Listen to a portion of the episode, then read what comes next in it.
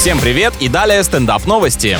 Власти Финляндии разрабатывают закон, разрешающий узнавать зарплату коллег. Таким образом намереваются сократить разницу в оплате труда между мужчинами и женщинами. Вопрос Дудя, сколько ты зарабатываешь, скоро совсем потеряет свою остроту и дерзость. Однако в стране есть профсоюзы и работодатели, которые в свою очередь считают, что открытая информация о чужих доходах увеличит конфликты между сотрудниками. Естественно, если кое-кто получает больше всех, а на подарок по случаю дня рождения не скидывается или не хочет занимать до зарплаты, то отношение к нему, конечно, поменяется.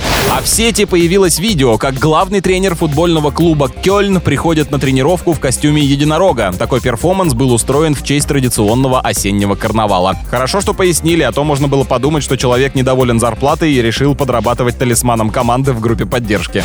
С вами был Андрей Фролов. Больше новостей на energyfm.ru.